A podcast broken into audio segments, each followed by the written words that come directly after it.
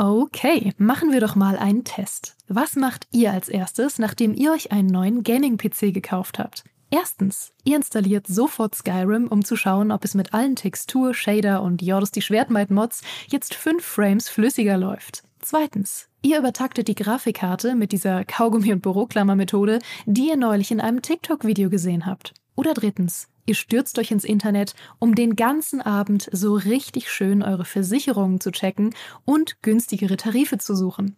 Die richtige Lösung ist natürlich erst eins, dann zwei, dann Krankenhaus und dann drei für eine bessere Krankenversicherung. Aber so weit muss es gar nicht kommen. Es gibt schließlich Clark. Mit der Clark-App behaltet ihr den Überblick über all eure Versicherungen und könnt euch jederzeit günstigere Tarife empfehlen lassen aus tausenden Versicherungen, die Clark für euch vergleicht. Damit Clark Verträge für euch kündigen und abschließen kann, erteilt ihr der App ein sogenanntes Maklermandat. Eure Verträge gehen dann von euren alten Maklerinnen oder Maklern an Clark über. Das ist in der Versicherungsbranche so üblich. Diese Vollmacht könnt ihr danach aber auch jederzeit kostenfrei widerrufen. Ihr behaltet also die volle Kontrolle. Wenn ihr jetzt eure Versicherung hochleveln wollt, dann holt euch die kostenlose Clark-App, fügt zwei eurer bereits bestehenden Versicherungen hinzu und bekommt mit dem Code Gaming24 sogar noch einen 30 Euro Shopping-Gutschein für eure Lieblingsshops wie Amazon, Mediamarkt und Co. obendrauf. Ach ja, und lasst das bitte mit dem Kaugummi und der Büroklammer. Wer soll denn sonst in Zukunft den Podcast hören?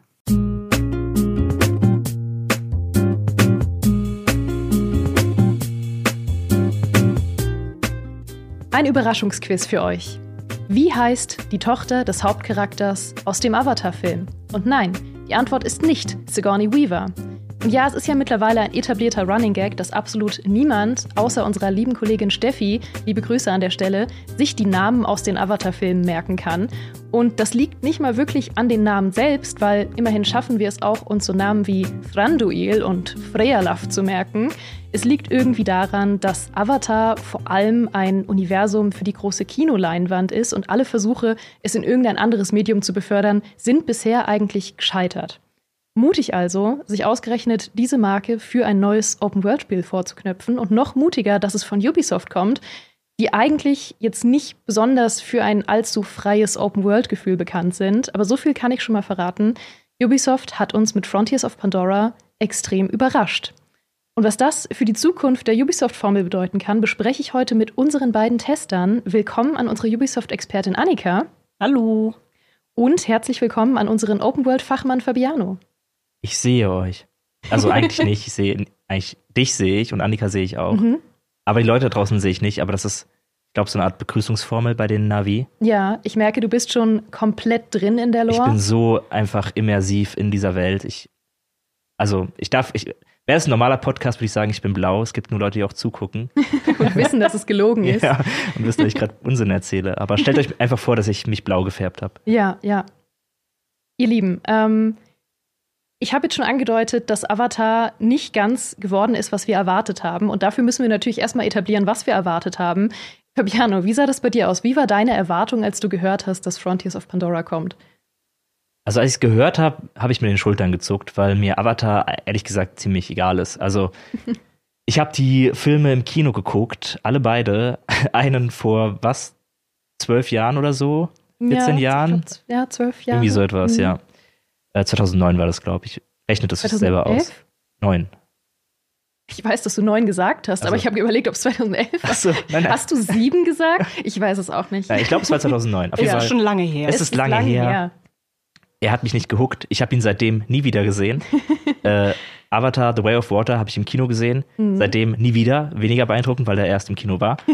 ähm, aber auch ja, auch ja, da habe ich ihn auch nie wieder gesehen. War einfach emotional nicht besonders von Avatar angetan und dachte mir, okay, ja, Ubisoft bringt ein Open-World-Spiel mit Avatar, haben schon mal ein Avatar-Spiel gemacht vor 14 Jahren. ähm, und war dann einfach nicht besonders beeindruckt und noch weniger beeindruckt, als ich die ersten Trailer gesehen habe, weil das sah für mich zu sehr nach Krachbummente aus. Also ich war nicht beeindruckt von umherspringenden Navi mit Sturmgewehren. Ähm, das fand ich schon in The Way of Water wack, wenn mhm. da halt irgendwie ein, äh, auch wenn es ein Ex-Marine war, aber der Protagonist, Jake Sully, äh, der ist ja auch irgendwie als Avatar dann mit einem mit einem Sturmgewehr in die Gegner gerannt. Finde ich, ist einfach Quatsch. Also, ja. wer macht denn so etwas? Pfeil und Bogen. das ist die Waffe der Wahl der einheimischen Navi-Krieger. Und deswegen war ich von den Trailern so ein bisschen abgeschreckt, habe auch gar nicht so viele Trailer geguckt, bevor ich dann das Spiel gespielt habe. Ähm, und war dann sehr, sehr überrascht, wie viel Spaß ich damit hatte. Mhm.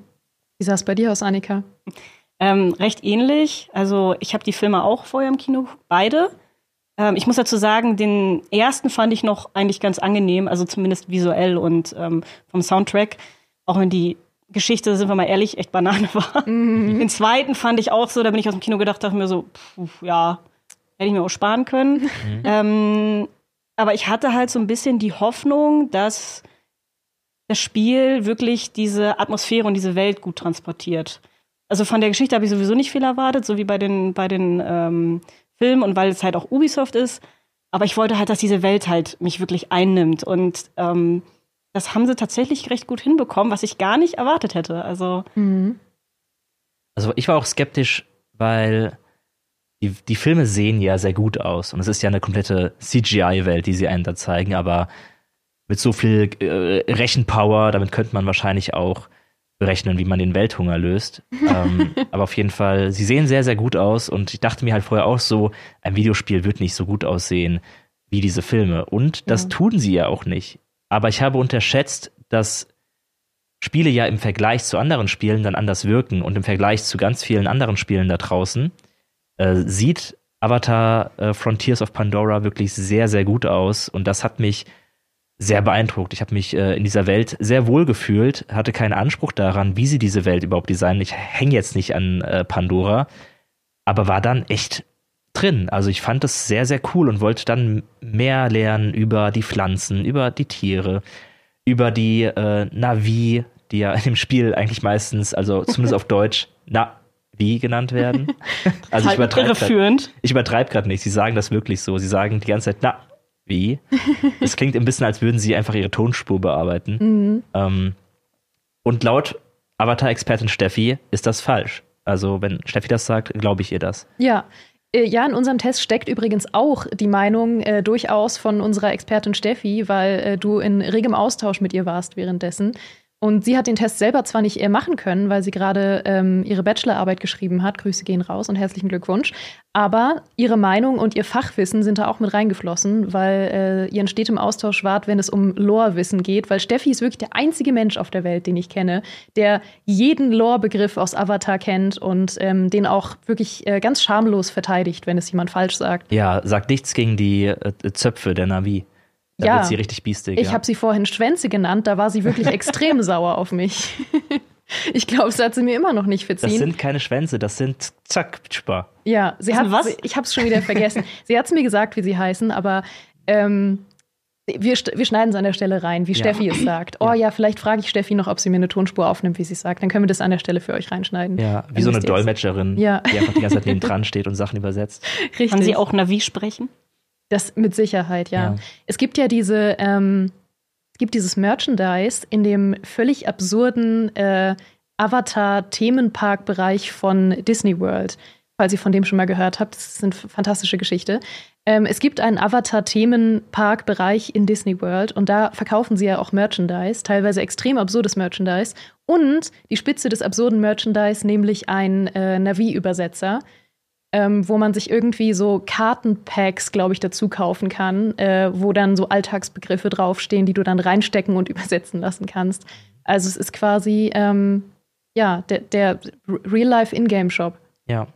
Ich finde es ja so kurios, wie mit Avatar umgegangen wird. Also Avatar wird, man hat das Gefühl, nur in der Wahrnehmung der Produzenten bei, bei Disney oder wer auch immer da die Rechte hat, ähm, nur in deren Wahrnehmung ist Avatar dieses riesige gigantische Franchise mit einem Universum, das so tief ist und wo es da draußen Milliarden an Menschen gibt, die alle Begriffe kennen, die die ganzen Clans kennen und äh, solche Sachen. Also wie bei Star Wars im Grunde, wo es ja wirklich Leute gibt, die absurde Begriffe können. Äh, bei Star Wars weiß ich zum Beispiel, dass die Tentakel der Twi'lek äh, Leku heißen. Wie die Zöpfe von den Navi heißen, kann ich mir nicht merken. ähm, und deswegen finde ich es immer sehr verwirrend, dass offenbar Avatar so hoch gehandelt wird. Ich meine, die Filme spielen extrem viel ein. Das verstehe ich schon, aber ich spüre gar nicht dieses gewaltige Fandom um Avatar herum, abgesehen von Steffi. Aber frag mal in der Redaktion, wie viele Leute Avatar-Fan sind und wie viele Leute wissen, was ein Leku ist. Da glaube ich, wird Star Wars gewinnen. ja, auf jeden Fall. Also ich finde das halt auch faszinierend. Das ist genau dieser Gedanke, den du da nennst mit dem Franchise. Und ich glaube, dass das Avatar-Spiel, bevor wir da jetzt tiefer einsteigen, ähm, genau dieser Versuch oder ich sag mal der, der große Selling Point werden sollte, dass Avatar zu einem Franchise wird. Weil Avatar war halt primär die Filme und wie ihr schon sagt, auch primär immer ein äh, Kinofilm. Es wurde immer irgendwie verkauft als der ultimative Kino-Kinofilm, der Grund noch ins Kino zu gehen und so weiter. Man hat ja selbst gemerkt, ähm, ich habe den ersten Film irgendwann noch mal zu Hause gesehen und habe gesehen, obwohl es immer noch sein tolles CGI hatte, verliert es so viel von seiner Bildgewalt und seiner Inszenierung einfach nur zu Hause auf einem ja. Heimfernseher. Und geschweige denn, wenn du das alles irgendwie versuchst zu übertragen auf zum Beispiel die Comics, ich weiß nicht, ob davon überhaupt mal jemand gehört hat, aber es gibt Comics. Es gab mal den Versuch, Avatar-Comics rauszubringen, die nicht besonders kommerziell erfolgreich waren. Ähm, und auch das erste Spiel, das es damals gab, das ähm, sich okay verkauft hat, ähm, aber überhaupt nicht mal annähernd so gut wie äh, vergleichbare Ubisoft-Spiele. Und das gibt es ja mittlerweile auch nicht mehr. Also das kann man mittlerweile nicht mehr kaufen. Ähm, das heißt, man hat eigentlich gemerkt, so die vorsichtigen Versuche, die es gab, aus Avatar einen Franchise zu machen, sind eigentlich immer in die Hose gegangen. Jetzt ist dieses Spiel ähm, Frontiers of Pandora eben der ultimative Versuch gewesen und ich glaube auch so ein bisschen die letzte Chance, nochmal äh, zu einem Franchise zu werden. Weil wenn das jetzt gescheitert wäre, dann ähm, hätten sie vielleicht auch aufgegeben, das irgendwie außerhalb ihrer Filme nochmal zu zeigen. Aber zum Glück ist es ja ein ganz gutes Spiel geworden, habe ich mir sagen lassen von zwei Experten. Ja, wobei ich da noch kurz anfügen muss. Ich habe heute mal auf Metacritic und OpenCritic geguckt. Also da gehen die Meinungen echt hart auseinander. Ja. Ja. Also ähm, wir beide sind uns recht einig, haben wir festgestellt, auch bevor wir ja die anderen Wertungen kannten. Ja. Ähm, aber ja, das geht schon von nicht irgendwas mit 60, teilweise auch 40er Bereich. Ja, ich Je nachdem, wie die Wertung natürlich ähm, gestaffelt ist, Ja. bis zu 90. Also ähm, Es ist ein kontroverses, also, also nicht in dem Sinne kontrovers, dass man da wirklich das Gefühl hat, dass die Leute extrem ausrasten, um darüber zu diskutieren. Aber es ist einfach ein Spiel, das irgendwie so die komplette Bandbreite abdeckt, die man an Wahrnehmung haben kann. Also es ist sehr faszinierend, dass ich glaube, je nachdem, was du für ein Spielertyp bist ähm, und was deine Erwartungen auch an Avatar sind, dieses Spiel dir ganz, ganz unterschiedlich viel Freude bereiten kann. Es gibt halt die Leute einerseits, die, ähm, glaube ich, von der Ubisoft-Formel im Grunde schon derart angeödet sind, dass sie allein der Gedanke daran, eine Basis befreien zu müssen in einem Open-World-Spiel, schon äh, ein bisschen übel wird. Und dann gibt es halt einfach die Leute, die eben Avatar lieben und die die Welt erkunden möchten und Leute wie mich, die ähm, sich dann überraschen lassen davon, wie viel Spaß das Erkunden macht in diesem Spiel. Ähm, und ich glaube, da gibt es einfach echt ganz viele unterschiedliche Spielertypen und je nachdem, wer ihr seid, kann euch das Spiel richtig viel Freude bereiten oder euch einfach ein bisschen enttäuschen. Das wird sehr interessant zu sehen, wie da noch der Diskurs wird, sobald es in den Händen der äh, Spielerinnen und Spieler ist. Ja, da, da bin ich tatsächlich auch schon sehr gespannt, weil ich glaube, ich meine, Ubisoft-Spiele neigen sowieso dazu, in den Wertungen und auch in den Spielermeinungen sehr stark auseinanderzugehen. Ähm, das ist ja nun wirklich kein neues Phänomen, was einfach immer daran gelegen hat, dass Ubisoft-Spiele ähm, eigentlich sehr auseinandergedriftet sind, was so ihre Welt angeht und was ihre Stories und ihr Gameplay angeht. Weil viele Spiele, vor allem viele, sag ich mal, aktuelle Spiele von Ubisoft hatten, glaube ich, einfach das Problem oder waren der Kritik ausgesetzt, dass sie sehr, sehr gut darin sind, wirklich faszinierende und coole Welten zu bauen, grundsätzlich erstmal. Aber dass man darin einfach keine besonders guten Stories erlebt hat und dass sie natürlich immer dieses sehr lineare Gameplay haben, weil du eben immer die Questmarke hast und die äh, Situation mit, ich setze mich hier auf einen Aussichtsturm und dann gucke ich, was, was es überall gibt und dann habe ich mein prall gefülltes Federsammelalbum oder was auch immer. So, und ich glaube, das war immer so die Diskrepanz, die Ubisoft-Spiele schon immer hatte. Und deswegen sind schon immer die Wertungen sehr stark auseinandergegangen, weil zum Beispiel ja Watch Dogs Legion eine super schicke Welt hatte, die extrem kompetent gemacht war, aber einfach sich darin zu bewegen und zu spielen dann weniger Spaß gemacht hat, als es auf den ersten Blick schien.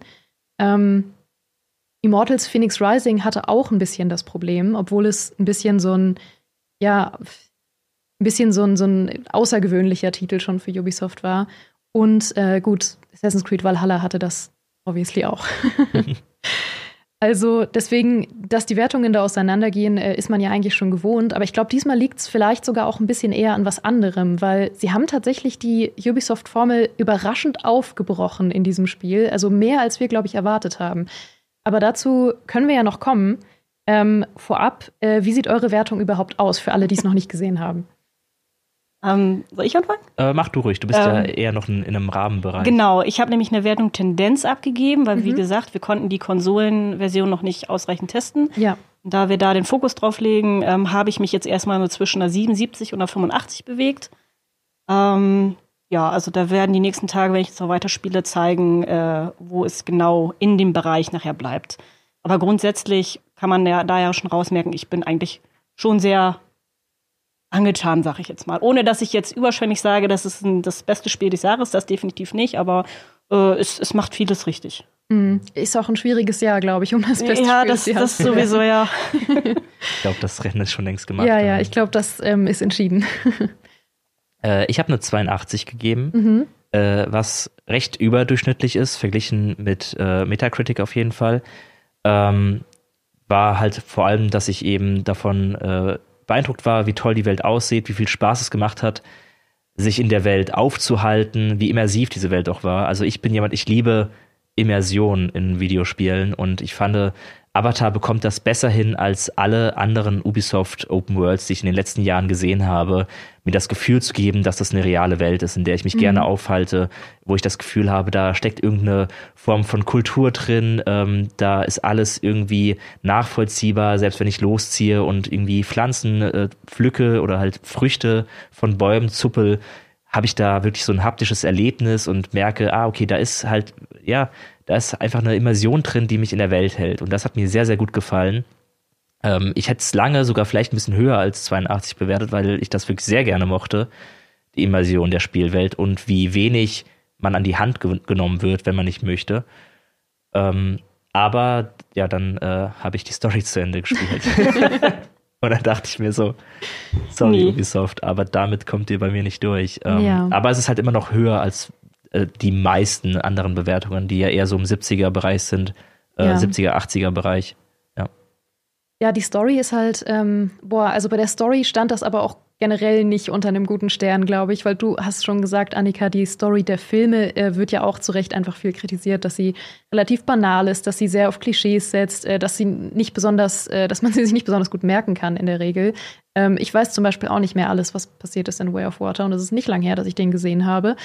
Ähm, und gleichzeitig ähm, ja, ist Ubisoft eben auch einfach nicht dafür bekannt, immer jetzt die tiefsten Stories und tiefsten Charaktere zu schreiben. Ähm, was ja auch nicht immer notwendig ist. Aber ich sag mal, die Kombination äh, ergibt natürlich Sinn, dass jetzt jetzt ähm, nicht unbedingt so die Story des Jahres ist. Aber erzähl doch mal, was, was hat dich denn daran gestört?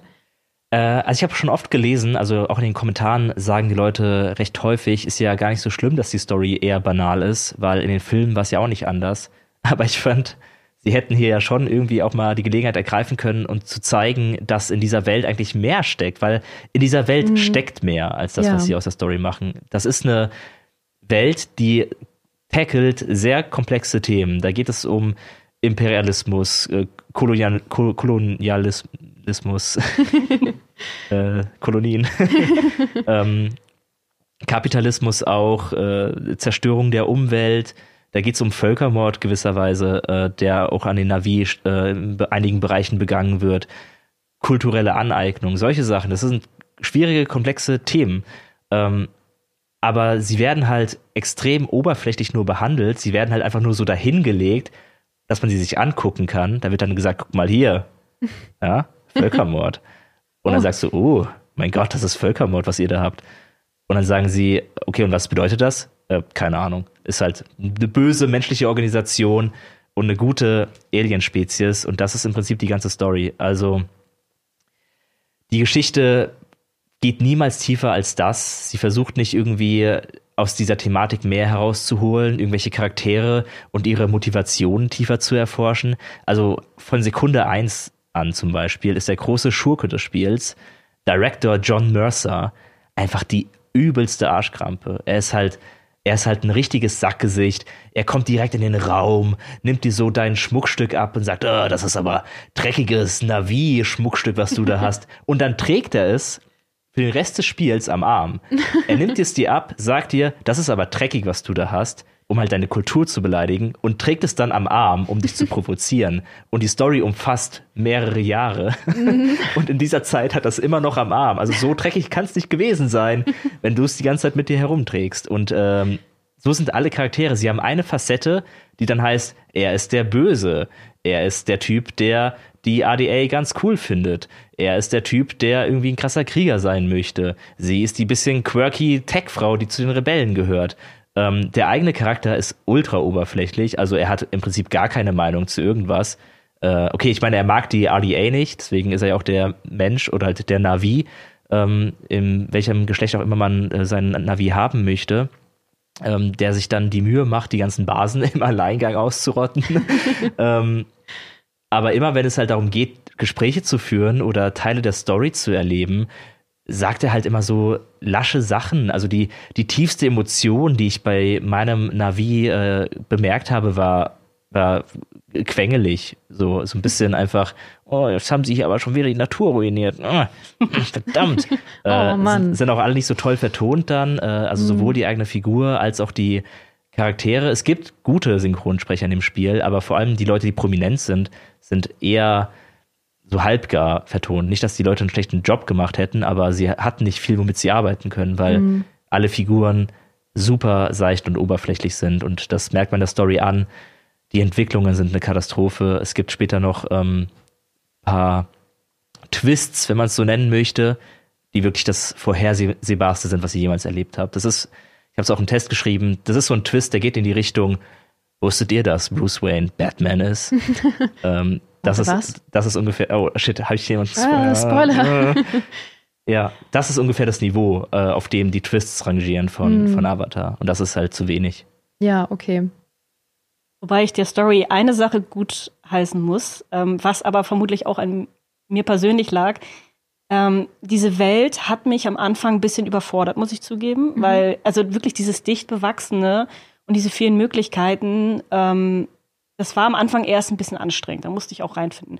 Und das ist ja auch Teil der Story so gesehen, dass wir als Navi ja nach mehreren Jahren, die wir bei den Menschen aufgewachsen sind und keine Ahnung von unseren Wurzeln haben, in diese Welt reinkommen.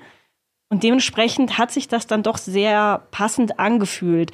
Ähm, wirklich innovativ ist es natürlich trotzdem nicht, aber in dem Fall dachte ich mir dann in dem Moment so, ja, okay, äh, da kann ich noch so ein bisschen drüber hinwegsehen, mhm. aber das andere sind dann vielleicht schneller in dem Spiel drin und dann ähm, haut das wieder richtig rein. Ja. Dass, das, dass der Anfang so. Hätten sie auch wieder eine Amnesie-Story oder so machen können. Ne? ja. Aber so sehr ähm, oder so prominent muss man sich dann wahrscheinlich mit der Story gar nicht beschäftigen, oder? Weil äh, von dem, was ich jetzt von euch mitbekommen habe, habt ihr ja hauptsächlich einfach die Welt exploriert und äh, habt euch dann versucht, nicht so sehr an der Story zu stoßen, oder? Die, die Sache ist halt auch, man, also ich konnte sie mir gefühlt nicht merken. Also ähm, Also oh ich habe ich hab halt jetzt nicht die großen emotionalen Momente gehabt, vielleicht wenn man den Ikran bekommt so ein bisschen, mhm. so wie im Film. So das ist noch so etwas, wo daran erinnere ich mich oder wenn ich das erste Mal so nachts durch diesen Wald laufe. Also es gibt solche kleinen Momente gibt es, aber so die Story an sich, da ist nichts bei, wo ich dann wirklich Emotionen habe und mich später daran erinnere. Ähm, und auch so die ganzen Charaktere. Also mir ist es schwer gefallen, wie auch schon in den Filmen, die Navi auseinanderzuhalten. Und wenn ich sie nicht unterscheiden kann und das war die Person und der hatte irgendwie den Hintergrund, ähm, dann, dann kann ich da auch keine Bindung aufbauen. Und wenn ich da keine Bindung aufbauen kann, äh, habe ich natürlich noch mehr Probleme, mir zu merken, was wollen die eigentlich von mir. Mhm. Und dann plätschert das so vor sich hin und dann ist das einfach nur so ein Abarbeiten. Ja. ja. Das Ding ist ja, also ich würde gar nicht behaupten, dass es unmöglich ist, sich die Navi zu merken und ihre Namen. Aber äh, Frontiers of Pandora macht genau dasselbe Ding wie The Way of Water, wo der Film losgeht und du wirst erstmal konfrontiert mit, hier ist Jake Sully, hier ist seine Frau und hier sind seine 20 Kinder. Viel Spaß, dir alle ihre Namen zu merken. Einer davon ist ein echter Mensch. Und äh, hier ist es halt exakt so, du kommst ins Spiel rein, hast dann erstmal direkt irgendwie vier Leute aus deinem Clan, die mit dir in dieser Basis von der ADA sind, weil man ist ja ein Navi, der von Menschen aufgezogen wurde. Entführt, äh, entführt und dann aufgezogen, äh, von, von und zusammen noch mit anderen äh, Navi äh, aus deinem Clan und dein eigener Clan ist halt auf mysteriöse Art und Weise verschwunden. Und dann ähm, kommst du aber in die Welt und triffst halt andere Navi, andere Clans und also du redest halt sofort mit 20 Leuten. Also übertreib nicht. Wenn man sich, es gibt so ein, so ein Kodex, also ein Lexikon im Spiel, wo dann die ganzen äh, NPCs auch auf, aufgeführt sind und dann geh mal in den Reiter für die Navi eines Clans. Das ist wirklich eine ellenlange Liste. Ähm, und jeder von, jeder von denen redet vielleicht so fünf Minuten mit dir. Du kannst dir unmöglich merken, wer diese ganzen Leute sind, wofür sie stehen, äh, was sie eigentlich von dir wollen. Das ist so, so schwer, sich das alles zu behalten, weil so wenig Fokus auf die einzelnen Charaktere gelegt wird, die auch mal ein bisschen länger an deiner Seite sind. Die sind alle nur für maximal eine Mission da, dann kommt schon der nächste Navi, dann kommt der nächste Clan und äh, das ist unmöglich, sich da irgendwas zu merken. Das, das äh, klappt besser bei Nebenquests tatsächlich weil die Nebenquests irgendwie stärker auch darauf ausgelegt sind, dass du einen, einen Gefallen für einen bestimmten Navi tust. Und das hat mir viel besser gefallen. Also ich mochte es sehr, sehr gerne, ähm, mir die Nebenaufgaben anzugucken, weil da auch die Kultur der Navi so charmant rübergebracht wird, wofür sie stehen, was eigentlich ihre Überzeugung ist, wie sie ihre Welt sehen und was sie so gerne von dir hätten. Und das hat mir mehr Spaß gemacht als die, als die Hauptquests, die dann sehr überladen waren und ständig den Fokus verloren haben. Mhm. Und unabhängig von den Story-Quests, Nebenquests und ähm, ja, so dem Ablaufen der Station, was kann man in der Open World erleben? Wie ist die aufgebaut? Also erstmal hat man nicht nur verschiedene Clans, die wir besuchen, sondern durch die Clans auch verschiedene Biome. Also mhm. ähm, am Anfang denkt man sich vielleicht so, okay, ich komme in diesen Wald und das ist gefühlt ganz Pandora. Ähm, das ist es hm. nicht. Irgendwann kommt man auch in so zum Beispiel in so eine Ebene. Also man kriegt schon noch her noch andere Eindrücke zu sehen. Und in dieser ganzen Welt finden wir dann diese, was wir gerade schon meinten, diese Stützpunkte, die wir dann infiltrieren, so wie in Far Cry und in anderen Spielen von Ubisoft. Äh, dann gibt es so kleine, ähm, ich glaube, Erinnerungsmalereien hieß es. Mhm. Ähm, wir suchen auch wieder sehr viele Blumen, um irgendwie unsere Gesundheit irgendwie zu erhöhen oder ähm, Punkte für die Fähigkeiten zu sammeln. Also es sind so teilweise auch wirklich wieder diese typischen Ubisoft-Aufgaben bei, so zum Abarbeiten. Ähm, aber es sind auch wirklich sehr viele verschiedene ähm, Pflanzen und Tiere bei, die es, also wo es auch dann schon wieder Spaß macht zu gucken, was ist das für ein Tier, wie komme ich an die Ressourcen ran, weil man kann nicht einfach nur draufschießen zum Jagen, sondern muss auch darauf achten, zum Beispiel, dass man jetzt nicht mit einem Sturmgewehr loslegt, weil sonst haben wir nachher das Fleisch zerstört und wir können es nicht nutzen. Oder mhm. dass man bei bestimmten Pflanzen auch gucken muss, ähm, dass man sich anschleicht, solche Sachen. Ähm, ja. ja. Also diese Welt hat diese typischen Ubisoft-Aufgaben wieder drin, aber bietet dann irgendwie auch diesen, also so kleine Annoncen, so, so diese Eigenheit von, von Avatar, die es dann wieder ein bisschen frischer macht. Mhm. Ja, also was mich halt vor allem beeindruckt hat, war gar nicht so sehr, dass ich sagen würde, Ubisoft verhindert hier komplett sein, sein typisches Quest-Schema irgendwie zu nutzen, also Basen und äh, Sammelkram und so, den gibt es. Aber ich fand halt einfach, dass es Avatar viel besser gelingt, dir zu vermitteln, dass diese ganzen Sachen ähm, eher etwas sind, was du so nach und nach irgendwie für dich entdeckst und vielleicht machen kannst. Ich bin nicht irgendwie in die Welt gekommen und dann wurde mir gesagt, okay, hier sind jetzt die zehn verschiedenen Sammelangebote, denen du alle nachgehen kannst. Oh, guck mal, da oben fliegt irgendwie äh, eine Feder rum, sammel die mal ein, sondern du läufst einfach wirklich durch die Welt und erkundest sie einfach. Und ähm, ich habe zum Beispiel auch sehr lange diese Blumen gar nicht berührt, die mir mehr Energie geben, weil ich das nicht so richtig mitbekommen habe, dass das funktioniert. Äh, man kann sie zwar auf der Map dann irgendwann sehen, ähm, aber ich finde es ist auch nicht immer notwendig, diese ganzen Sachen auch wirklich abzuhaken. Es gibt die, es gibt die Blumen, die dir besondere Fähigkeiten geben. Die sind wirklich cool, sich auch da zu orientieren, wo die sind, weil sie eben neue aktive Fähigkeiten für dich parat halten. Das sind so Ahnenfähigkeiten, ja. die man dann bekommt. Ähm, aber das Spiel kaschiert viel, viel besser, dass da eben so Sammelkram drinsteckt. Also auch Dinge wie lasse zehn Gleiter steigen oder findet elf Comic-Hefte. Die sind immer in so Nebenquests eingebaut, die du dann auch komplett übersehen kannst, wenn du halt die Nebenquest gerade gar nicht äh, angenommen hast. Ähm, und das finde ich sehr, sehr, sehr angenehm, dass dir diese ganzen Füllaufgaben für die Open World gar nicht so reingedrückt werden, sondern du du erlebst sie einfach recht organisch, während du das Spiel erkundest. Und ich finde, das ist eine große Stärke von Avatar, die Ubisoft oft gefehlt hat, wo mhm. ich mehr das Gefühl hatte, wirklich dazu gegängelt zu werden, diese Aufgaben auch wahrzunehmen.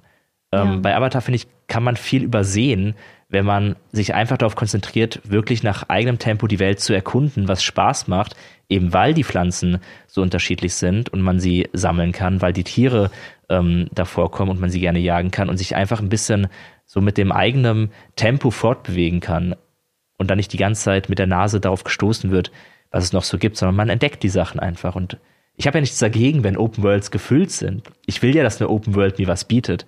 Ähm, und äh, deswegen mag ich es einfach nur in, der, in dem Spiel speziell, dass das besser kaschiert ist, eben durch Immersion mhm.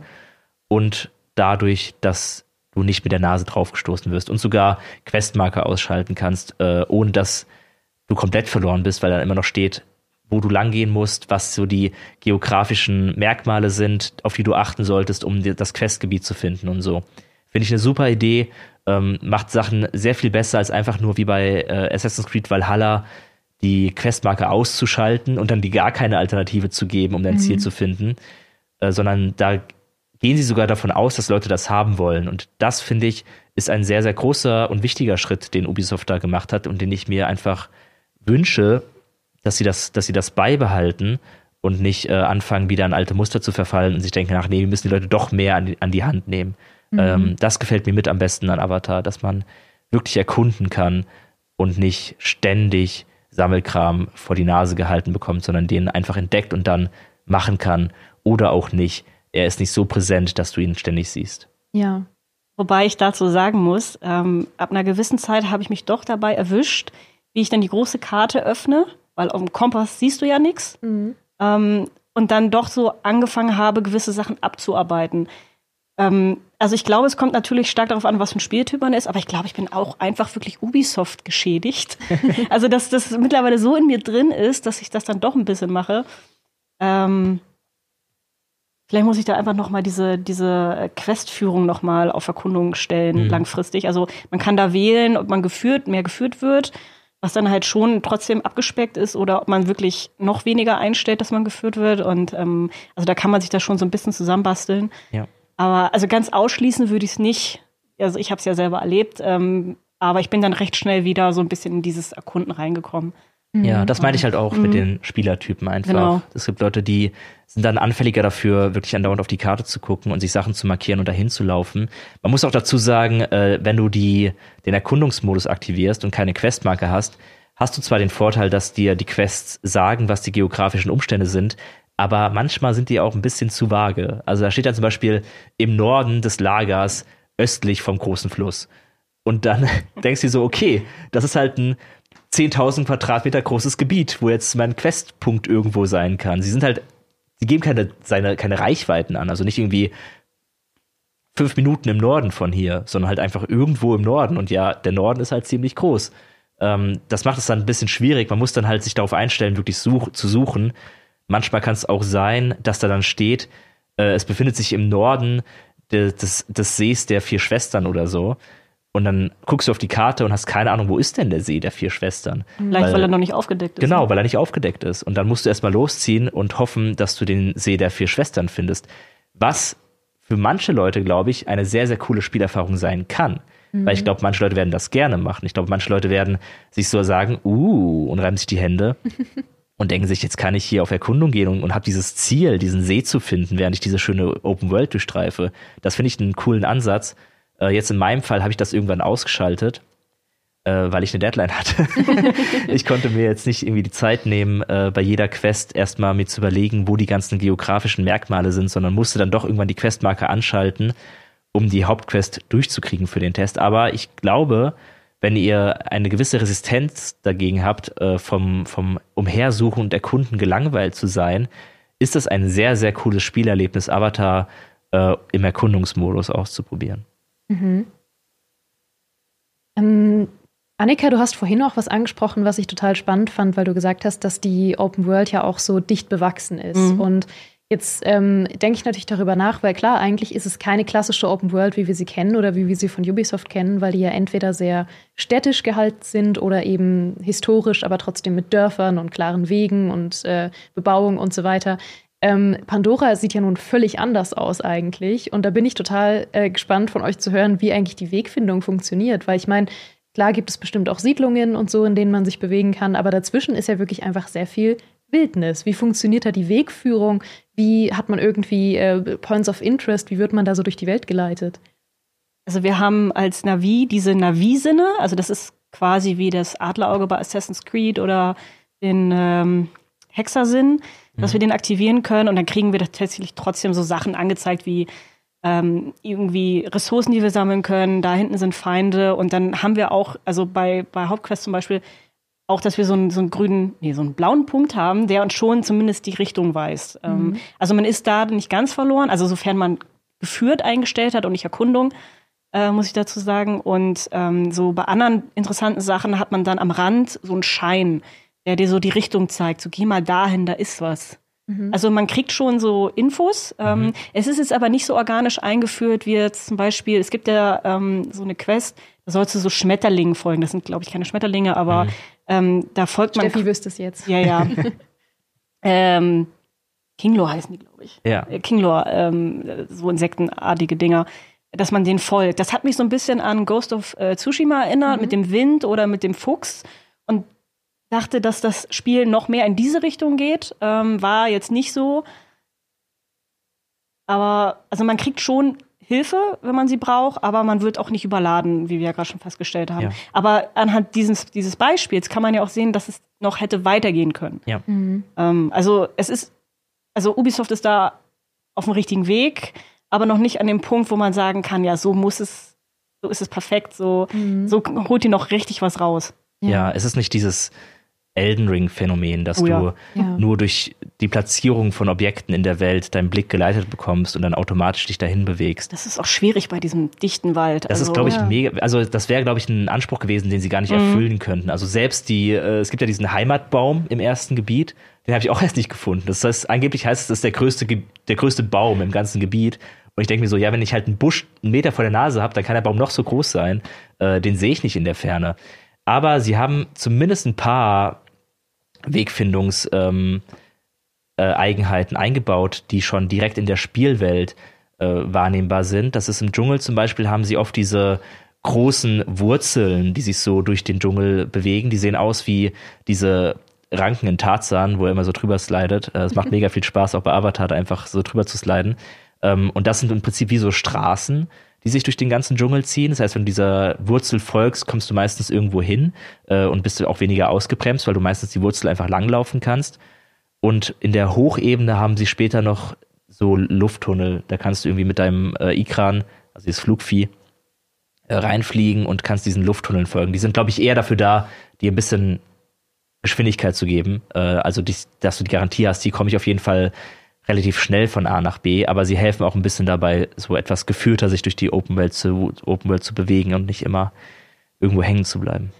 Und dass man auch zum Beispiel, also auch wenn das jetzt, sage ich mal, gefühlt ein großer Dschungel erstmal ist, hat man auch innerhalb dessen gewisse Biome. Also man sieht ja, ja auch, ähm, das hat, die eine Richtung ist mehr Richtung Bambus, die andere ist mehr so Richtung ähm, so Regenwald. Sumpf, ja. ein bisschen mehr Regenwald. Also ja. da auch innerhalb dessen gibt es so ein bisschen Unterschiede. Und wenn man das so ein bisschen kennengelernt hat, dann kann man sich da auch so ein bisschen besser reinfinden und ähm, automatischer fortbewegen dadurch, dass man ja. weiß, da, okay, hier bin ich, das, das, das erkenne ich gerade wieder. Ähm, es ist aber trotzdem, würde ich sagen, immer noch ein Spiel, wo es allein von der, von der Geschichte, von der Lore, also von, von dem Worldbuilding halt schwieriger ist, da eine extrem gute Spielerführung hinzukriegen. Mhm. Ja, also zumindest ohne Map. Also ja, ja, ohne Map natürlich. Du wirst auf die Karte gucken können, äh, müssen, um Orte zu finden. So ist es leider immer noch bei, bei, bei Avatar. Das war aber, wie du meinst, ich glaube, das ist einfach von der Welt her schwierig gewesen. Was mir aber gut gefallen hat, tatsächlich, ist, äh, dass Avatar hat ja auch ein Bewegungssystem, äh, wo du viel hüpfst und kletterst und dich an äh, Abhängen hochziehst und so etwas, dass es Avatar recht gut schafft, ähm, dir zu vermitteln, wo du lang musst, ohne dieses unsägliche Designelement einzubauen, was mittlerweile in 10.000 Spielen vorkommt, dass hier die gelbe Kante ist ja. oder die weiße Kante. Ich hasse das. Das wirkt nur noch unnatürlich und bei Avatar ist das überhaupt nicht existent. Da findest du deinen Weg auch ohne gelbe Kanten. Das finde ich mhm. super. Ja, ich finde das super spannend, dass ihr sagt, ähm, dass sie irgendwie es noch nicht ganz schaffen, sei es jetzt deswegen, wie die Welt aufgebaut ist oder weil sie sich noch nicht ganz trauen, so extrem zu gehen, dass sie es noch nicht ganz schaffen, wirklich eine komplett freie Exploration eigentlich anzubieten, dass sie immer noch so ein bisschen in dieses Muster verfallen. Ähm, ich zeige dir irgendwas übers Interface. Ich muss halt daran denken, weil ich habe ja damals ähm, Immortals Phoenix Rising getestet und das war ähm, so ein total kurioses Spiel für Ubisoft irgendwie, weil es irgendwie total anders war, aber auf der anderen Seite war es auch zu 70 Prozent Zelda Breath of the Wild. es war wirklich, es war schon, huh, es hatte schon wirklich bedeutende Ähnlichkeit damit. Und trotzdem war es ein Spiel, das mich total unterhalten hat, bei dem ich aber auch das Gefühl hatte, sie hätten ähm, von dem, wie die Welt eigentlich aufgebaut war, viel mehr auf Interface-Gedöns verzichten können, haben es aber irgendwie nicht gemacht, weil sie einfach ähm, vielleicht Angst hatten, dass es die Leute dann doch wieder verschreckt. Ähm, aber genau das, obwohl sie ja eigentlich gesagt haben, Zelda Breath of the Wild ist eindeutig unser Vorbild und das schafft es ja ganz gut, auf solche Elemente zu verzichten, soweit es eben geht und wirklich komplett auf freie Exploration zu setzen. Und Ubisoft sagt, aber wir machen genau das, aber doch mit mehr noch Interface ja. auf jeden Fall, weil vielleicht wollen die Leute das nicht. Finde ich total schade, weil man konnte es natürlich auch ausstellen. Ich habe das dann auch irgendwann gemacht, aber ähm, wenn einfach die, die Baseline ist, dass man trotzdem alles angezeigt bekommt, obwohl die Welt gar nicht mal so groß war, auf eine angenehme Art. Man hätte da auch echt einfach gemütlich zu Fuß und zu Pferde durchreisen ähm, können und hätte alles gefunden. Ja, ich, Ubisoft hat, hat halt immer den Anspruch, sehr, allen recht zu machen. Genau, es ja. wirklich allen recht zu machen. Ähm, und die Vorstellung, dass jemand ein Spiel von Ubisoft spielt und nicht zurechtkommt und nicht weiß, wo er hin muss, ist, glaube ich, für die Ubisoft-Vorstände eine absolute Horrorvision. Also, sie sehen halt immer irgendwie Birgit, 52 Jahre alt, die zum ersten Mal Avatar spielt und nicht weiß, wo sie hin muss und denken sich, das kann nicht sein. Birgit muss wissen, wie sie zum Heimatbaum kommt. Ich meine, Sie haben nicht Unrecht. Ich wünsche Birgit, dass sie eine gute Spielerfahrung hat. Aber ähm, ja, es ist ja. natürlich schwierig. Vielleicht bräuchte man dann doch eher einfach nur eine separate Birgit-Einstellung. Dass man sagt, die Standardeinstellung ist relativ frei, aber Birgit kriegt ja. nochmal eine eigene Einstellung. Ich meine, sie haben ja Erkundungsmodus und geführten Modus. Ja. dann haben sie einfach Erkundungsmodus und den Birgit-Modus. man kann ja auch noch das Interface, also das, das, die Benutzeroberfläche auch noch weiter reduzieren, obwohl die ja schon sehr reduziert ist. Ähm, das ist natürlich etwas, was mittlerweile ein bisschen mehr in den Standard rückt, was ich gut finde. Also man kann es sich anpassen noch mehr. Allerdings darf man ja nicht vergessen, dass wir ja doch ein bisschen trainiert sind. Ne? Also mhm. ähm, dass wir das gewöhnt sind. Und wenn es dann standardmäßig eingestellt ist, dann kommt man nicht so schnell auf die Idee, es wieder zu deaktivieren. Ja.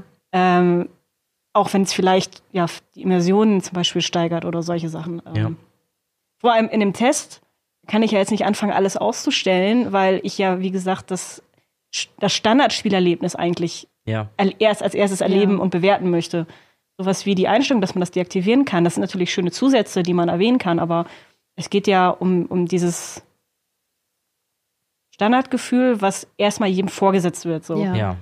Das fange ich ja nicht an, jetzt zu würzen für mich, damit ich dran Spaß habe. Ja, wir, bräuchten, wir brauchen halt irgendeine Baseline, irgendeine Grundspielerfahrung, die wir versuchen zu bewerten äh, die nicht immer die ist, die wir persönlich privat äh, spielen würden. Also hätte ich mhm. privat gespielt, hätte ich viel länger den Erkundungsmodus durchgehalten, als ich es jetzt für den Test gemacht habe. Ähm, und hätte wie, eventuell auch früher HUD-Elemente ausgeschaltet. Aber wenn man es halt mal so und mal so macht, äh, kriegt man ein bisschen mehr mit, aber das ist dann halt auch nicht immer eine sehr kohärente Spielerfahrung, die du hast, wenn du den Test so zu 50 Prozent so machst und zu 50 Prozent anders, ähm, fehlt ja auch ein Gesamteindruck von dem, wie überhaupt eine Spielerfahrung in seiner Gesamtheit abläuft. Mhm. Immer schwierig, aber ja, ist gut, dass die Option zumindest gibt. Und ich glaube, wenn man HUDs ausschaltet bei Avatar, kann es echt nochmal viel gewinnen äh, an, an Immersion. Mhm. So, dann versuchen wir doch jetzt mal zu analysieren, wo Avatar so in der Welt der Ubisoft-Spiele sich einordnet, weil es ist, glaube ich, gar nicht so leicht. Ich, ich würde sagen, es hat wirklich ähm, einiges anders gemacht und auch einiges auf eine Art, wie wir es überhaupt nicht erwartet haben, dass Ubisoft da so große Schritte dann doch geht.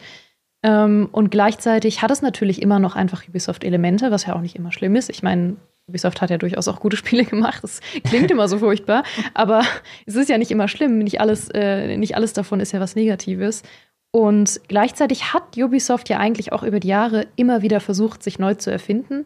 Und trotzdem sagt man immer noch, ja, die Ubisoft-Formel. Obwohl die Ubisoft-Formel sich so oft verändert hat eigentlich. Was glaubt ihr, woran das liegt oder was immer noch der Kern dieser Ubisoft-Formel ist, wenn man das so schwammig sagt oder wenn Leute das irgendwo schreiben. Also ich finde es auch ganz schwer, ähm, gerade bei Avatar. Ich habe oft das Gefühl, dass bei Ubisoft die Leute gewillter sind, formelhafte Spielelemente, die auch in anderen Spielen vorkommen, die nicht von Ubisoft sind, ihnen eher anzukreiden als bei anderen Leuten, weil es sich einfach so etabliert hat, dass Ubisoft das gerne verwendet und gerne darauf zurückfällt. Und da ist ja auch ein wahrer Kern drin. Ähm, aber ich glaube, Ubisoft ist gar nicht mehr wirklich so krass formelhaft wie früher, weil früher war es ja wirklich äh, exakt das gleiche Modell. Also du hast deine Türme, du steigst auf deinen Turm drauf, du guckst dir die Umgebung an, die wird alles freigeschaltet, dann läufst du dahin, hast viele banale Sammelmöglichkeiten und das war die Ubisoft-Formel. Die haben sie mittlerweile aufgebrochen, aber eben, glaube ich, eher in verschiedene Spielkategorien unterteilt. Also ein, ein Assassin's Creed Valhalla funktioniert ja schon ein bisschen anders als ein Far Cry 6 oder so.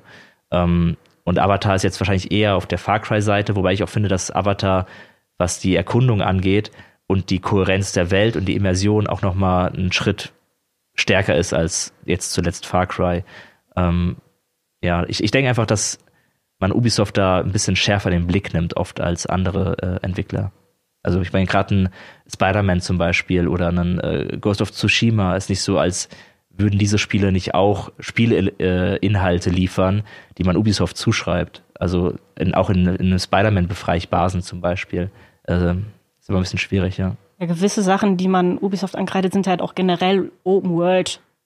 Äh, ich will nicht sagen Probleme, aber halt der Open World geschuldet so ein bisschen. Mhm. Ähm, irgendwie muss man die erfüllen. Und ähm, was ich aber bei Ubisoft auch noch so ein bisschen zumindest beobachtet habe bei der Ubisoft-Formel, ähm, also Sie haben sie immer so ein bisschen mal aufgebrochen, beziehungsweise vielleicht auch erweitert. Also ähm, ich habe das Gefühl, mehr Skilltrees sind immer dabei in den Spielen mittlerweile und dass dieses Service-Game, dieser Service-Game-Gedanke ja auch jetzt viel mehr drin ist als damals. Ja. Also auf jeden Fall. Es ist irgendwie immer noch da und es ist auch ein Avatar da. Also ja. ähm, Avatar spielt sich auch gefühlt wie ein Far Cry, wenn wir ehrlich sind. Ähm, also es sind auch viele, ne, was wir gerade meinten mit Jagd und Lager und Crafting und ja, das. Also sie erfinden sich jetzt bei Avatar da auch nicht neu. Ähm, da würde ich den größten Aspekt wirklich dann auch die Welt und die Erkundung, also die Führung betrachten. Und in dem Punkt haben sie es jetzt noch ein Stückchen weiter aufgebrochen, auf jeden Fall. Ja. Was ein guter Schritt ist. Mhm. Ja, auf jeden Fall. Also ich, also ich finde auch das Spielgefühl ist ein anderes als bei einem Far Cry gewisserweise. Ja. Äh, dass man die Welt anders, anders wahrnimmt. Ich meine, bei, bei Ubisoft ist es ja auch, die sind ja auch ganz groß darin, äh, sich auf auf Loot zu verlassen und auf äh, wirklich massive Rollenspielelemente, du meinst gerade schon, äh, die Talentbäume und so etwas. Und selbst das ist ja in Avatar viel reduzierter als bei einem Far Cry oder bei einem Assassin's Creed. Also jetzt nicht äh, Mirage, das war ja eher wieder Retro fast schon. Mhm. Aber bei Valhalla oder davor Odyssey, ähm, das waren ja wirklich harte Loot- und Rollenspielsysteme, die sie da drin hatten, bis hin zu den Level-Caps der, der verschiedenen äh, Einheiten und so weiter. Ähm, und das ist, finde ich, bei Avatar weniger auffällig einfach. Das meine ich halt immer, sie, Avatar kaschiert Sachen sehr, sehr gut. Ähm, und ich finde, das ist ein unterschätzt, unterschätztes Talent von Avatar, weil was uns hau hauptsächlich manchmal stört bei Ubisoft-Spielen, ist eben, wie offensichtlich gamey sie sind. Also ja. man, man sieht immer so leicht, man, man durchschaut immer, die, Fa die Fassade von Ubisoft-Spielen so einfach. Und Avatar eben nicht. Bei Avatar fängt die Fassade auch irgendwann an zu bröckeln, aber ich finde, sie hat länger Bestand. Und das schätze ich eben an dem Spiel, dass man diese ganzen Mechaniken im Hintergrund und Rollenspielsachen und Loot, dass das nicht so im Vordergrund ist, sondern im Vordergrund ist eben die Welt zu erfahren, die Welt zu erkunden und mehr über diese Welt lernen zu wollen. Zumindest war das bei mir so. Ähm, und das habe ich einfach sehr geschätzt und deswegen hatte ich auch so viel Spaß mit dem Spiel. Es dauert auch gefühlt länger, als in anderen Ubisoft-Titeln wirklich alles gesehen zu haben. Auch mhm. wenn das erstmal komisch klingt, weil die Welt sieht ja auf den ersten Blick sehr gleichförmig aus, aber die ganzen Nebenaktivitäten und äh, die Clans und wie sich das zieht, also hatte ich zumindest das Gefühl. Ja, mhm. und es gibt schon noch äh, auf jeden Fall tolle Bereiche. Also man sieht jetzt hier gerade diesen Dschungel, aber da bleibt es halt nicht bei. Da kommt dann noch äh, die Hochebene und noch ein weiterer Bereich, ich will nicht zu viel verraten, weil es manchmal auch ein toller Moment ist, wenn dann noch ein äh, neues Gebiet auftaucht, das wieder prachtvoll aussieht, aber eine ganz andere Atmosphäre hat als das vorherige Gebiet. Man hat die fliegenden Inseln zum Beispiel da im Hintergrund. Ähm, ich finde, es hat schon äh, viele optische Abwechslungen, das Spiel. Äh, hat, mich, hat, mich, hat mir gut gefallen, wie viele verschiedene Szenerien es da einfach gibt. Also, dass man dann auch manchmal dasteht und einfach sich die Welt anguckt und so denkt, ja, das ist gerade geil. Das ist einfach ein schöner Ausblick. Da man kann so viele Postkarten einfach machen aus oh, diesem ja. Spiel. Ja. Weil du gerade auch Loot angesprochen hast. Ne? Ich weiß ja, dass deine äh, Testerfahrung beinhaltete, dass du manchmal einfach ähm, alleine im Zimmer saßt mit, mit Kopfhörer auf und plötzlich gerufen hast, boah, mega, und dich einfach voll gefreut hast, dass du gerade einen Pilz gefunden hast oder ja. so. Also sie schaffen es scheinbar, und da musst du mir jetzt bitte erklären, wie, aber den ja. banalsten Loot sich richtig gut anfühlen zu lassen. Äh, also, das ist ja das Ding, der Loot in Avatar ist eigentlich Mist. Also der Loot, den du findest, zum Beispiel, wenn du eine RDA-Basis ausräucherst, dann machst du eine Truhe auf, okay, da ist halt ein Sturmgewehr drin oder da ist eine Schrotflinte drin oder eine neue, neue Rüstung im Menschenstil oder so etwas. Ähm, aber neben diesem klassischen Loot, also Ausrüstung, die du dann an deine äh, Figur dran pappst oder auch modifizieren kannst, ähm, neben dieser Ausrüstung gibt es ja auch noch Crafting-Material. Und äh, du kannst halt eben auch Sachen craften. Und das Craften macht so viel mehr Spaß in diesem Spiel als das Looten, weil das Looten äh, manchmal auch dazu führt, dass du eine Waffe bekommst, die eine niedrigere Stufe hat als die, die du momentan ausgerüstet hast. Und diese Waffe bringt dir dann absolut gar nichts. Sie ist nutzlos. Du kannst sie nicht verwerten, du kannst sie nicht verkaufen, du kannst sie höchstens wegwerfen. Und da denke ich mir so, würde das mein Navi machen? Einfach diese Waffe, die er gerade gefunden hat, einfach so in den Wald werfen, weil er keinen Platz mehr dafür hat? Äh, das ist so ein Quatsch. Deswegen macht einfach Looten nicht so viel Spaß wie Sachen selber bauen. Äh, wenn du die Sachen selber baust, hast du dann meistens deine Blaupausen, wo dann steht, äh, für diesen Bogen brauchst du ein Holz in dieser Qualität, außerdem noch diese bestimmte Wurzel und diese Faser oder so etwas. Und dann gehst du halt in dein Lexikon und guckst, okay, wo gibt es diese Sachen? Und dann pinnst du dir die oben an und die wird gesagt, dafür musst du dahin gehen oder dahin gehen. Und ich habe mich manchmal so gefreut, äh, weil ich eben einen bestimmten Bogen machen wollte oder eine bestimmte Rüstung machen wollte und dann eine Ressource gesucht hat, die manchmal gar nicht so leicht zu finden sind oder nicht in der Qualität vorliegen, in der du sie gerade brauchst.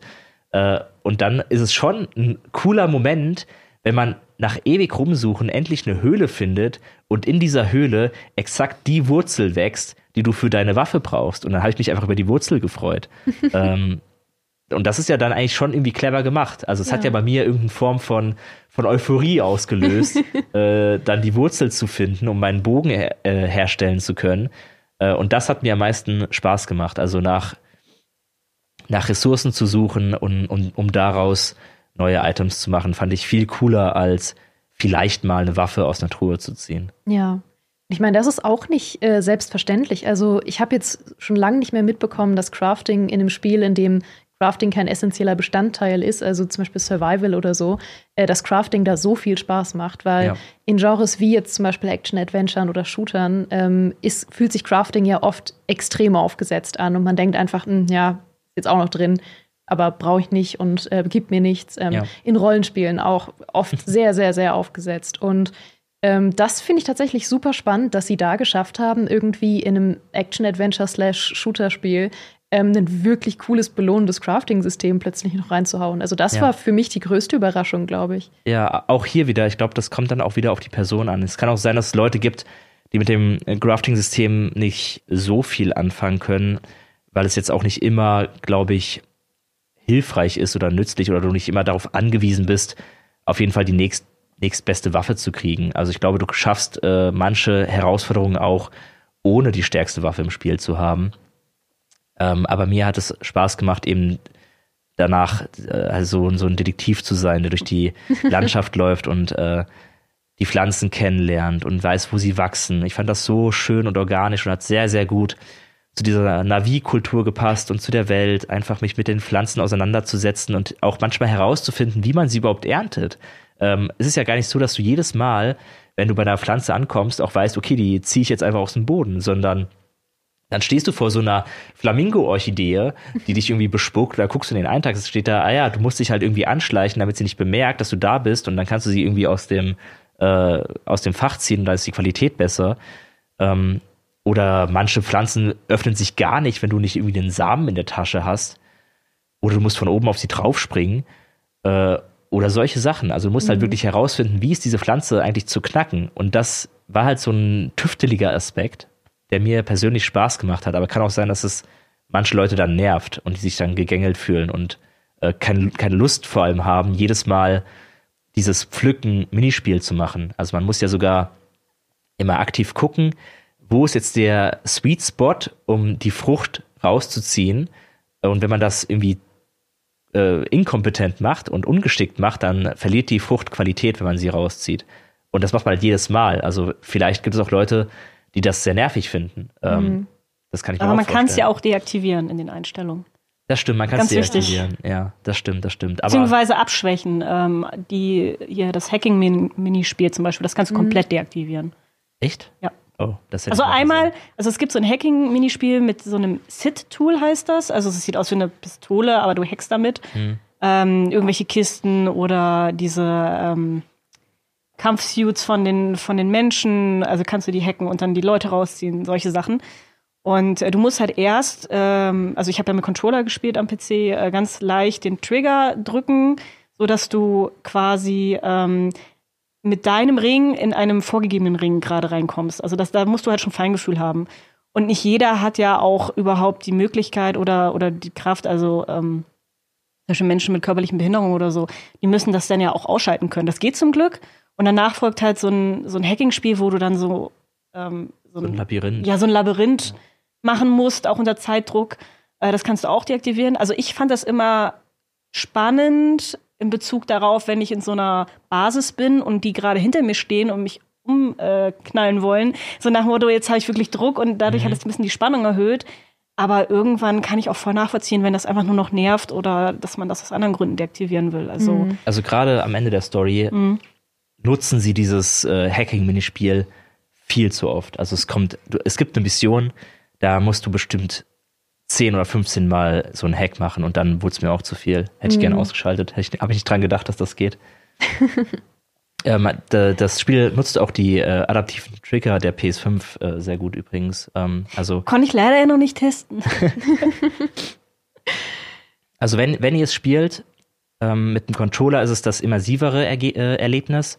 Es geht auch mit Maus und Tastatur, hat auch Vorteile, wie zum Beispiel Waffen wechseln, ist viel einfacher. Mhm äh, mit Maus und Tastatur, aber es gibt äh, so ein paar Minispiele, wie auch diese Luftmalerei und so. Mhm. Da spielt ihr einfach viel immersiver mit dem Controller. Also wahrscheinlich lieber mit Gamepad am PC spielen. Ähm, Weil das auch ein bisschen krampfig war.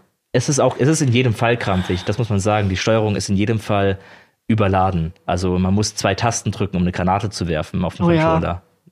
Es ist Deswegen werfe ich die auch nie. Aber es gibt auch sowieso nur Blendgranaten. Also mehr gibt es auch gar nicht an Granaten. Das stimmt, ja. Ähm, das, das Waffenarsenal ähm, ist generell ein bisschen äh, runtergebrochen auf wenige Waffen, ein paar von den Navi, ein paar von den Menschen.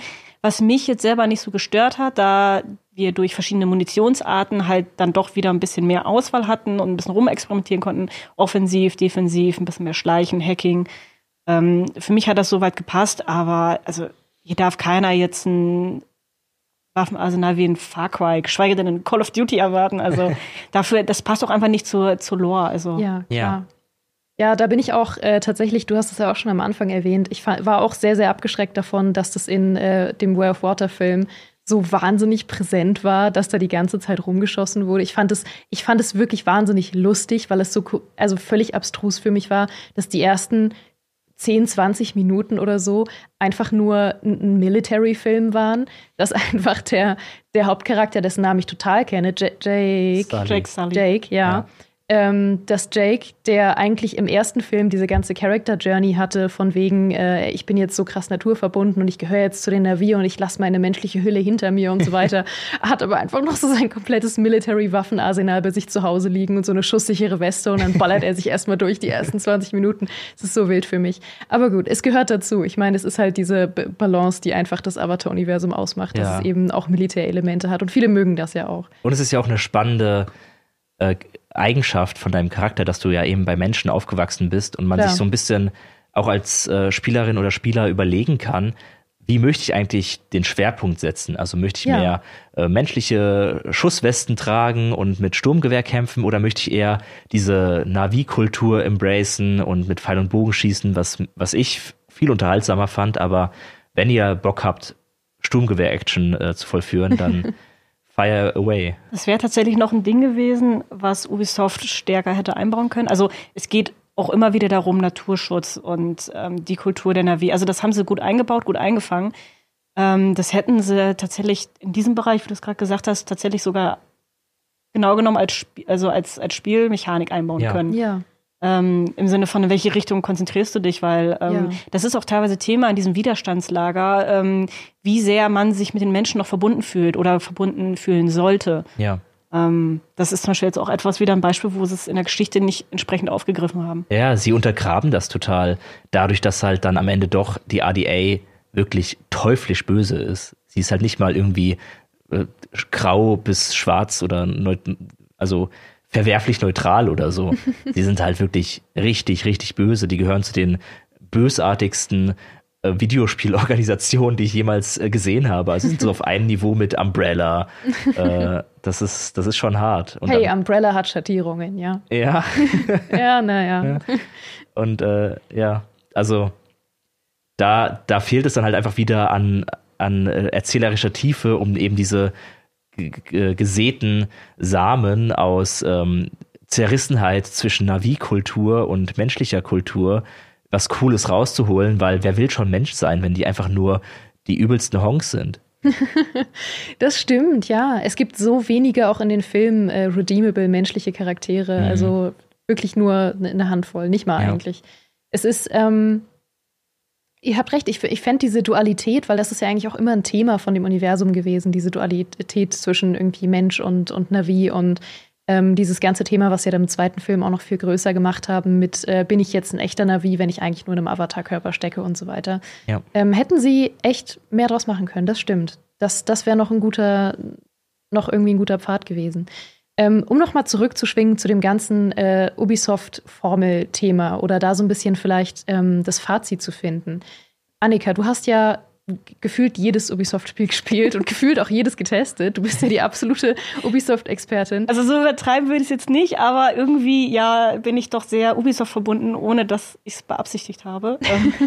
Ich weiß nicht, ich bin da so ein bisschen reingerutscht. Das, tut man immer, da rutscht man so rein. Es liegt vor allem an Assassin's Creed. Ähm, Mhm. Und ja, bei Far Cry bin ich auch jetzt irgendwie hängen geblieben. Ähm, alles habe ich jetzt nicht gespielt, obwohl Watch Dogs, ach, egal. Du hast alles Lass, gespielt. ja, ja, lassen wir es mal so dabei. Ähm, Weil ich würde gern so ein bisschen rausfinden, ähm, ob du glaubst, dass äh, die Ubisoft-Formel, von der man immer noch spricht, überhaupt in der Form noch existiert. Und ob vielleicht auch ähm, Avatar jetzt so ein bisschen nächster Schritt in diesem, in diesem Bereich sein könnte. Also ich glaube, dass die Ubisoft-Formel generell selbst noch existiert und auch noch eine längere Zeit existieren wird. Ich meine, wir haben schon vor gefühlt fünf Jahren davon gesprochen, oh, ist das jetzt endlich die Änderung? Ist Ja. nicht so gekommen. Ähm, und ich kann mir auch nicht vorstellen, dass es groß beabsichtigt ist von Ubisoft. Also ich glaube schon, dass sie versuchen, äh, gewisse neue Wege zu gehen, so wie mit Avatar. Aber dass dieser Grundkern, dass sie den trotzdem erstmal beibehalten, alleine einfach, weil sie wissen, es funktioniert, es verkauft sich.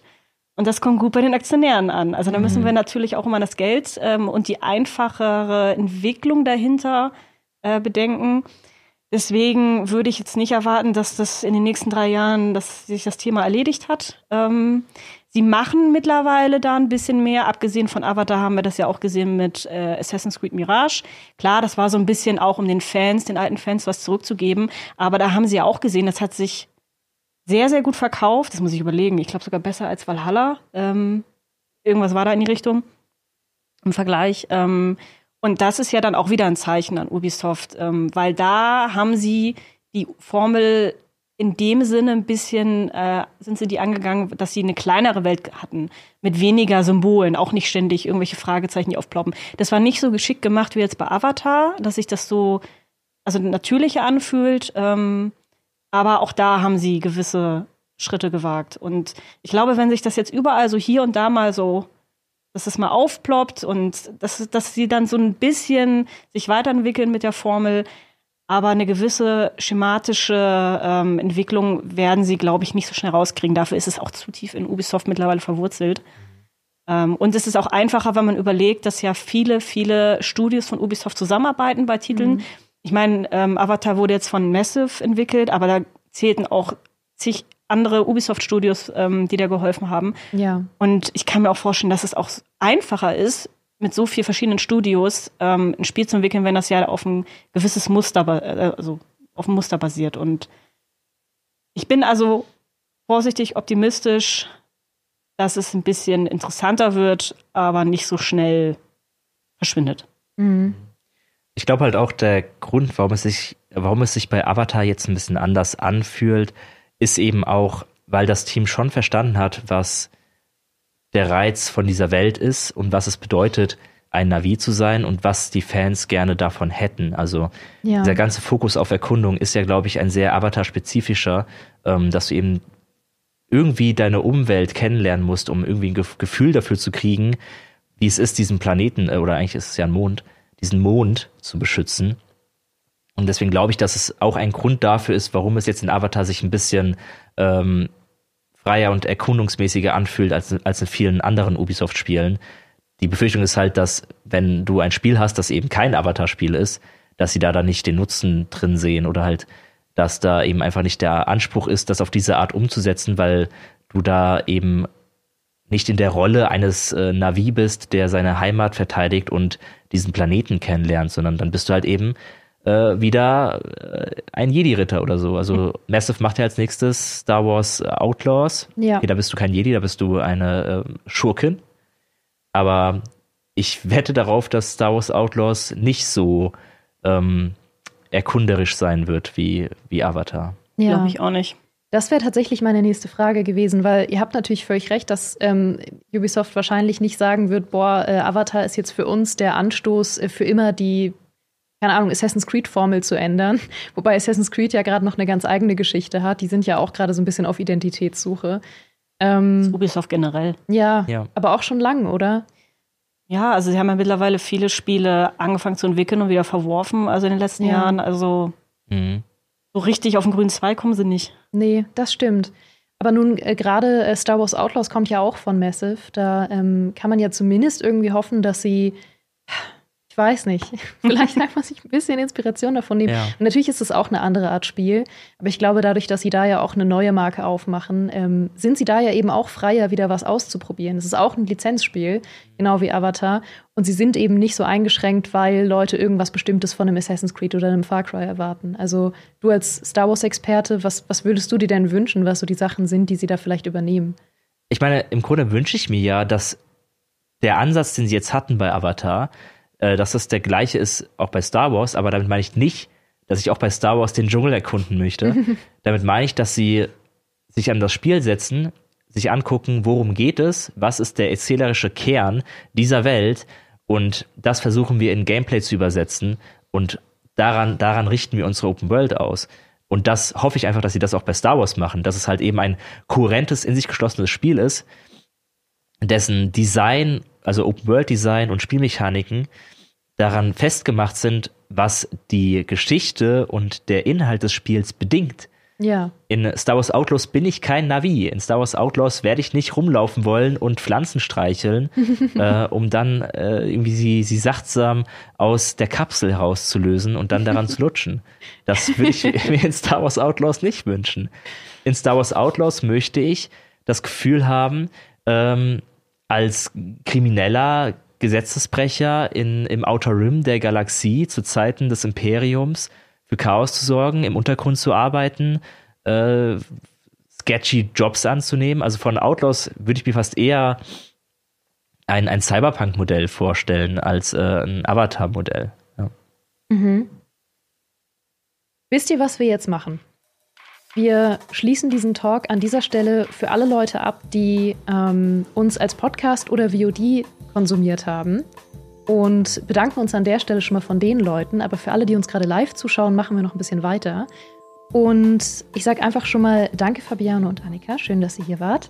Sehr und gerne. äh, alle da draußen schaut auf jeden Fall sofern noch nicht geschehen auch äh, bei den Tests vorbei und bei ähm, dem Testvideo beziehungsweise dem Fazitvideo, was schon live ist und dem Testvideo, was bald kommt. Und äh, sag schon mal bis bald.